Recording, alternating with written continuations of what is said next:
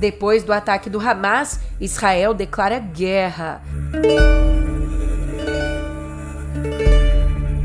E primeiro-ministro israelense Benjamin Netanyahu promete um ataque que vai deixar a faixa de Gaza em ruínas. Por outro lado, o representante da Palestina na ONU, Riyad Mansour, diz que não se pode dizer que nada justifica matar israelenses e depois fornecer uma justificativa para matar palestinos.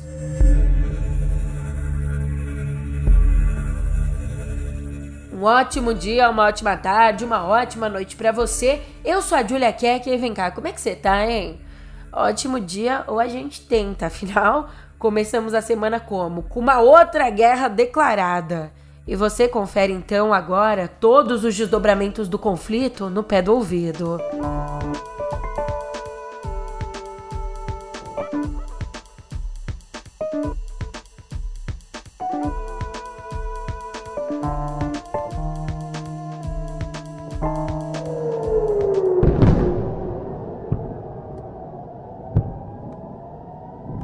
O maior e mais ousado ataque já lançado a Israel pelo grupo extremista palestino Hamas. Assim, foram classificadas as ações do grupo islâmico iniciadas no sábado e que só no final de semana deixaram um saldo de mais de 700 mortos em Israel. No lado palestino, as mortes superam 400. Os feridos no total chegam a 4.500. O ataque surpresa foi lançado por terra, ar e mar driblando o poderoso aparato militar de Israel. E além das vítimas provocadas por milhares de mísseis lançados pelos palestinos, os combatentes atiraram contra os civis e sequestraram ao menos 130 pessoas. 30 delas estão em poder de outro grupo, a Jihad Islâmica. E um total de 260 corpos, eles foram encontrados no lugar onde aconteceria uma rave no sábado. Uma rave que ia contar com a participação do DJ Juarez Petrilo, pai do Alok. Segundo relatos, homens armados em jipes atiravam nas pessoas que tentavam fugir a pé ou de carro. Ontem, o Gabinete de Segurança de Israel declarou oficialmente estado de guerra. O primeiro-ministro, Benjamin Netanyahu, prometeu que se vingará poderosamente e disse que lançará um ataque com todas as forças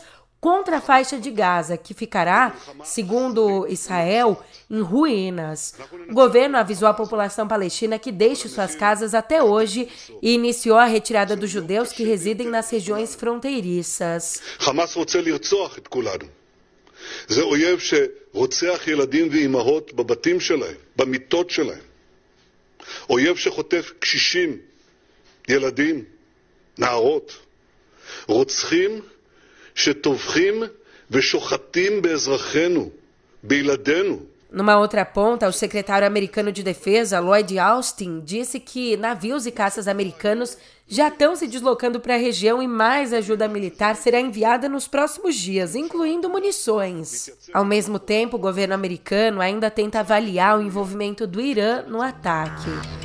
E é importante trazer aqui um olhar dos analistas. Eles dizem que o ataque surpresa deixou à mostra uma falha dos serviços de inteligência e de defesa israelense. Também foi comparado aos atentados de 11 de setembro e a Pearl Harbor. Enquanto isso, a reunião de emergência do Conselho de Segurança da ONU terminou ontem sem uma declaração conjunta dos países. O encontro aconteceu a portas fechadas. Fontes revelaram a Jamil Chad que um dos principais pontos discutidos foi a possibilidade do conflito se espalhar e virar uma guerra regional. E o embaixador brasileiro Sérgio Danese, que presidiu o encontro, explicou que os governos fizeram muitas perguntas ao norueguês Thor Wennesland, coordenador da ONU para o processo de paz no Oriente Médio, e disse também que a reunião serviu para que cada delegação tivesse uma visão mais clara do que está acontecendo. Pouco antes da reunião, o embaixador de Israel nas Nações Unidas, Gilad Erdan, cobrou apoio da comunidade internacional ele comparou os ataques ao 11 de setembro, classificou Hamas como uma organização terrorista, igual a Al-Qaeda e o Estado Islâmico, e criticou países que defendem uma negociação com o grupo. Nas palavras dele, esse é o 11 de setembro de Israel. Israel vai fazer de tudo para trazer seus filhos e filhas de volta para casa. Já o observador permanente do Estado da Palestina na ONU, Riyad Mansour, pediu à comunidade internacional que não apoie a ofensiva militar de Israel e defendeu que a paz e a segurança só serão alcançadas se o direito à autodeterminação for respeitado. Nas palavras dele, você não pode dizer que nada justifica matar israelenses e depois fornecer uma justificativa para matar palestinos. Não somos subhumanos. E tem gente nossa no meio do conflito, viu? Por isso, o governo brasileiro deu início a uma operação para repatriar cidadãos do país em Israel e na região, reservando seis aeronaves. A primeira deve chegar a Tel Aviv hoje ou amanhã. O avião seguiu ontem para a Itália para ficar mais perto do conflito, enquanto as embaixadas finalizam a primeira lista de repatriação. Médicos e psicólogos integram a equipe. Segundo Itamaraty, um brasileiro foi ferido e três que participavam da rave atacada pelo Hamas estão desaparecidos. Mas olha que curioso como o conflito abre caminhos na esfera política. A crise de segurança, essas falhas na segurança que a gente falou, dão a Netanyahu a chance de tirar do governo os partidos religiosos sionistas em troca de uma coalizão centrista com os liberais. Além de melhorar as relações de Jerusalém com os Estados Unidos, uma coligação centrista liderada pelo Likud de Netanyahu ajudaria o primeiro-ministro a tocar a guerra contra o Hamas, a restaurar a tranquilidade interna e a garantir a paz com a Arábia Saudita, como o próprio Netanyahu fala. Ontem, o Benny Gantz, que é ex-ministro da Defesa, afirmou que está aberto à formação de um governo de união, mas quer que o partido dele tenha poder decisório sobre a guerra. Mudando de assunto, mas ainda lá fora, na reta final da campanha presidencial na Argentina, os candidatos se enfrentaram ontem à noite no último debate eleitoral, reta final mesmo. Participaram o líder nas pesquisas, o libertário Javier Milei, o peronista Sérgio Massa, Patrícia Burrich e os nanicos Juan Schiaretti e Miriam Bregman.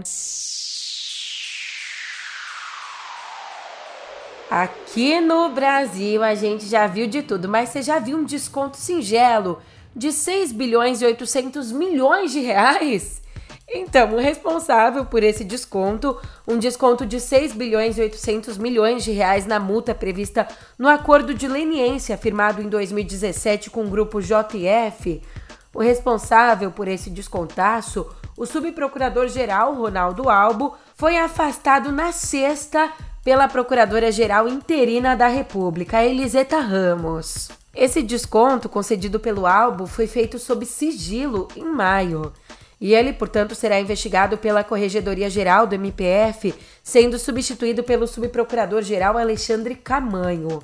Essa redução da multa, que foi então de 10 bilhões e 300 milhões para 3 bilhões e 530 milhões, essa redução chegou a ser suspensa pelo Conselho Institucional do MPF por 17 votos a 2. A JF recorreu, mas não conseguiu reverter a decisão, até que, no último dia 27, o corregedor nacional do Ministério Público Federal, Oswaldo de Albuquerque, aliado do então Procurador-Geral da República Augusto Aras, o engavetador, ele derrubou a deliberação do conselho e o desconto voltou a valer esse é um sinal de que hoje, segunda-feira, se você está pensando em fazer aquela comprinha, faz com 10% de desconto, 20%. Você nunca, uma coisa eu te garanto, você nunca vai conseguir um desconto tão grande quanto esse. Então já faz logo sua compra impulsiva. Tem que ter coragem. E tem que ter coragem para isso aqui também, para se filiar ao PL, o Partido Liberal. E um dado interessante de se observar é que desde o começo do ano, agora, Agora não, né? Que a gente já tá no mês 10. Mas desde o começo do ano, o PL do Jair Bolsonaro filiou 43 mil pessoas. E desse total, 14 mil são mulheres. Surpresos com a fatia feminina de novos integrantes, membros da legenda acreditam que isso se deve ao bolsonarismo e principalmente à ex-primeira-dama Michele Bolsonaro. À frente do PL Mulher ela tem percorrido o país com o objetivo de conquistar novas filiadas e principalmente interessadas em se candidatar nas eleições de 2024. Interessadas em se candidatar a vários níveis, né? Para ampliar a base do PL. O Bolsonaro e o general Braga Neto, por outro lado, também têm feito viagens com a mesma finalidade.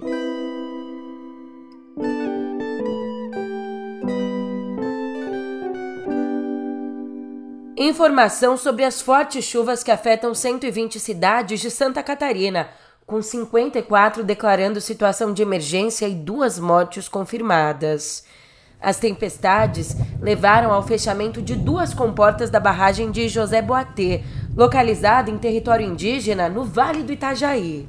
Antes do fechamento, houve confronto entre policiais militares e indígenas Xokleng, com três deles ficando feridos por balas de borracha.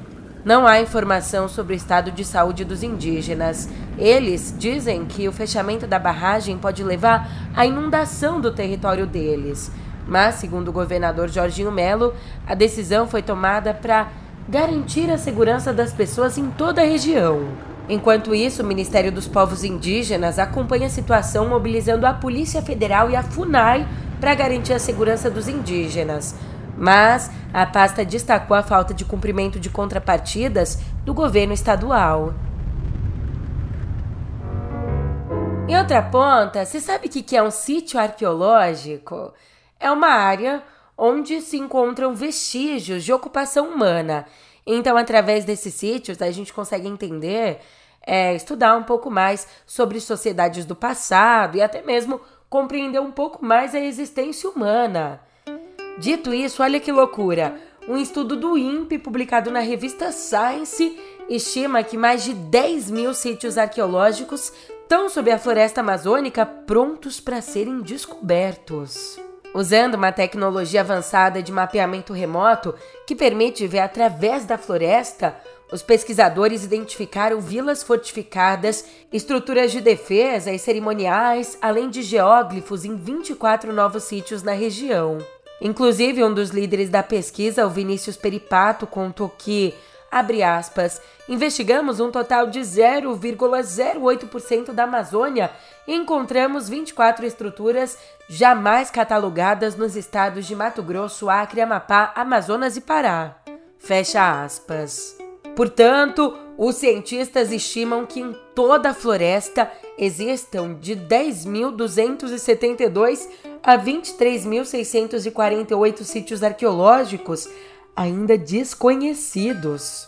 Mas o que é de conhecimento de todos é que a nossa seleção de ginástica artística tá arrebentando. Foi um fim de semana histórico para o Brasil, ali no Campeonato Mundial de Ginástica Artística na Bélgica. No sábado, Rebeca Andrade desbancou Simone Bales e ficou com um bicampeonato mundial no salto.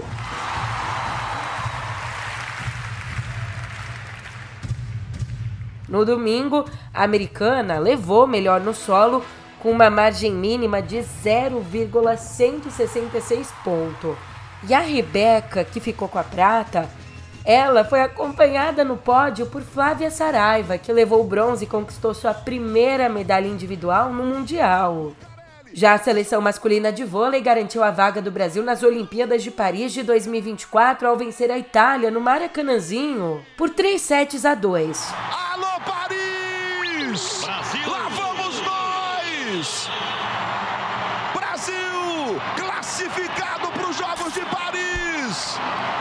E mesmo com a vitória, o técnico Renan Dalzotto anunciou sua saída do comando da equipe.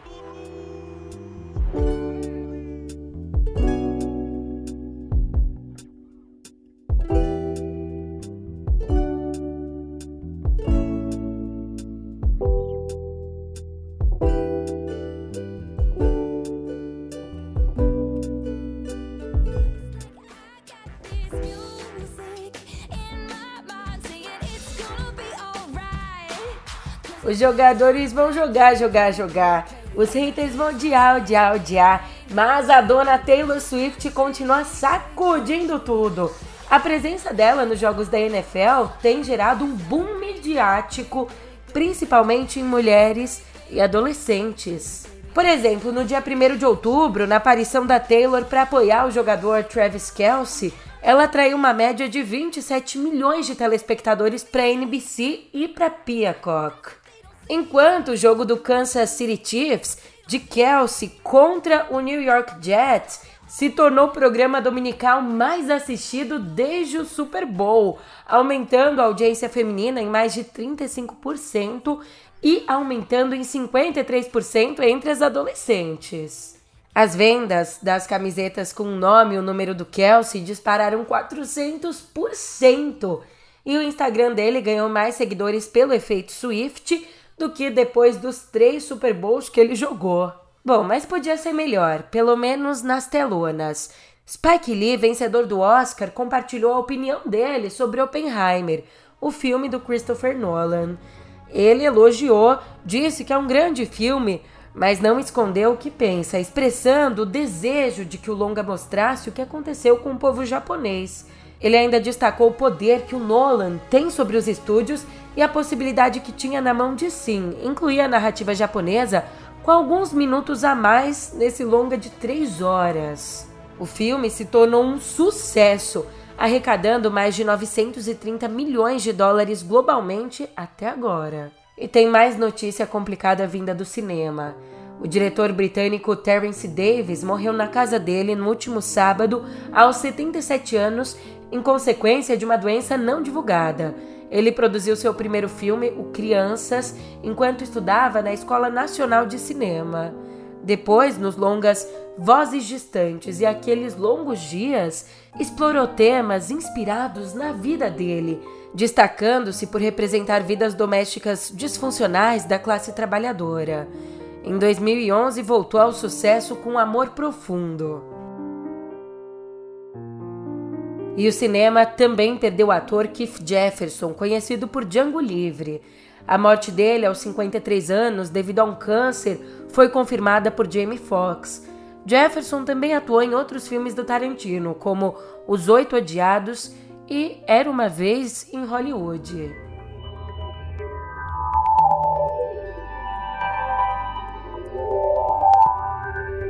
Aqui em Cotidiano Digital tá escasso. E eu não tô falando das notícias, tô falando dos chips. É uma realidade que o mundo vem enfrentando a crise na produção de chips. Então, antes mesmo que isso afete os negócios, a OpenAI, dona do Chat GPT, está explorando a construção de seus próprios chips de inteligência artificial. A empresa ela até chegou né, a avaliar a possível compra de uma fábrica.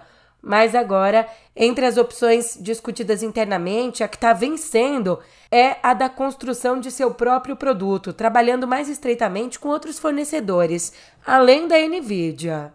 O CEO da OpenAI, o Sam Altman, fez dessa aquisição prioridade máxima, chegando a reclamar publicamente da falta de unidades de processamento gráfico disponíveis no mercado dominado pela Nvidia, que controla mais de 80% do setor global. E olha que coisa! Na semana de moda de Paris, e a gente está falando disso aqui em Cotidiano Digital, porque lá o dispositivo de inteligência artificial AI PIN da Humane chamou atenção. É tipo uma Alexa de vestir, um quadradinho, um pin, tipo um broche, que conta com ferramentas como tradução em tempo real e projeção de mensagens. Ele foi usado na semana de moda, preso à roupa de modelos como Naomi Campbell. Criado por ex-designers da Apple, o lançamento do AI Pin está previsto para o dia 9 de novembro. E tem gente que está estimando que ele é o começo do fim dos smartphones. Mas aproveitando que eu falei na dona Alexa, você acredita que ela pode ser uma golpista? Eu sou o robô do Bolsonaro! Em meio ao medo de que a inteligência artificial possa deteriorar a democracia, a Alexa da Amazon tem respondido, quando perguntada, que as eleições presidenciais de 2020 entre o Joe Biden e o Trump lá nos Estados Unidos foram roubadas. É, ao ser questionada sobre fraude, essa inteligência artificial, que tem mais de 70 milhões de usuários, afirma que o pleito, abre aspas, foi roubado por uma grande quantidade de fraude eleitoral. E as fontes citadas pela Alexa são não verificadas, como Rumble, um streaming de vídeos popular entre os conservadores. Você sabe que, na realidade, não existem provas de fraude e o próprio Trump enfrenta acusações criminais federais relacionadas às tentativas dele de mudar o resultado das eleições. Sobre o caso, a Amazon se recusou a comentar. Indo para a esfera legal, a Microsoft planeja fechar o acordo de compra da Activision Blizzard por 68 bilhões de dólares e 700 milhões nessa semana. Ufa! Segundo fontes, a data escolhida para anunciar a concretização do negócio é sexta agora, sexta 13. Mas para isso, a Microsoft ainda depende da Autoridade de Concorrência e Mercados do Reino Unido, que bloqueou esse acordo no começo do ano. O órgão deve emitir a decisão final dele sobre o processo de fusão nessa semana. E espera-se então que o processo, que já dura 20 meses, termine com um sinal verde para as empresas. E sinal verde por aqui para minha despedida? Tá, né? Tá aceso. Então, obrigada pela companhia. Eu tô indo nessa, mas força aí para essa semana e eu te espero aqui amanhã. Até lá!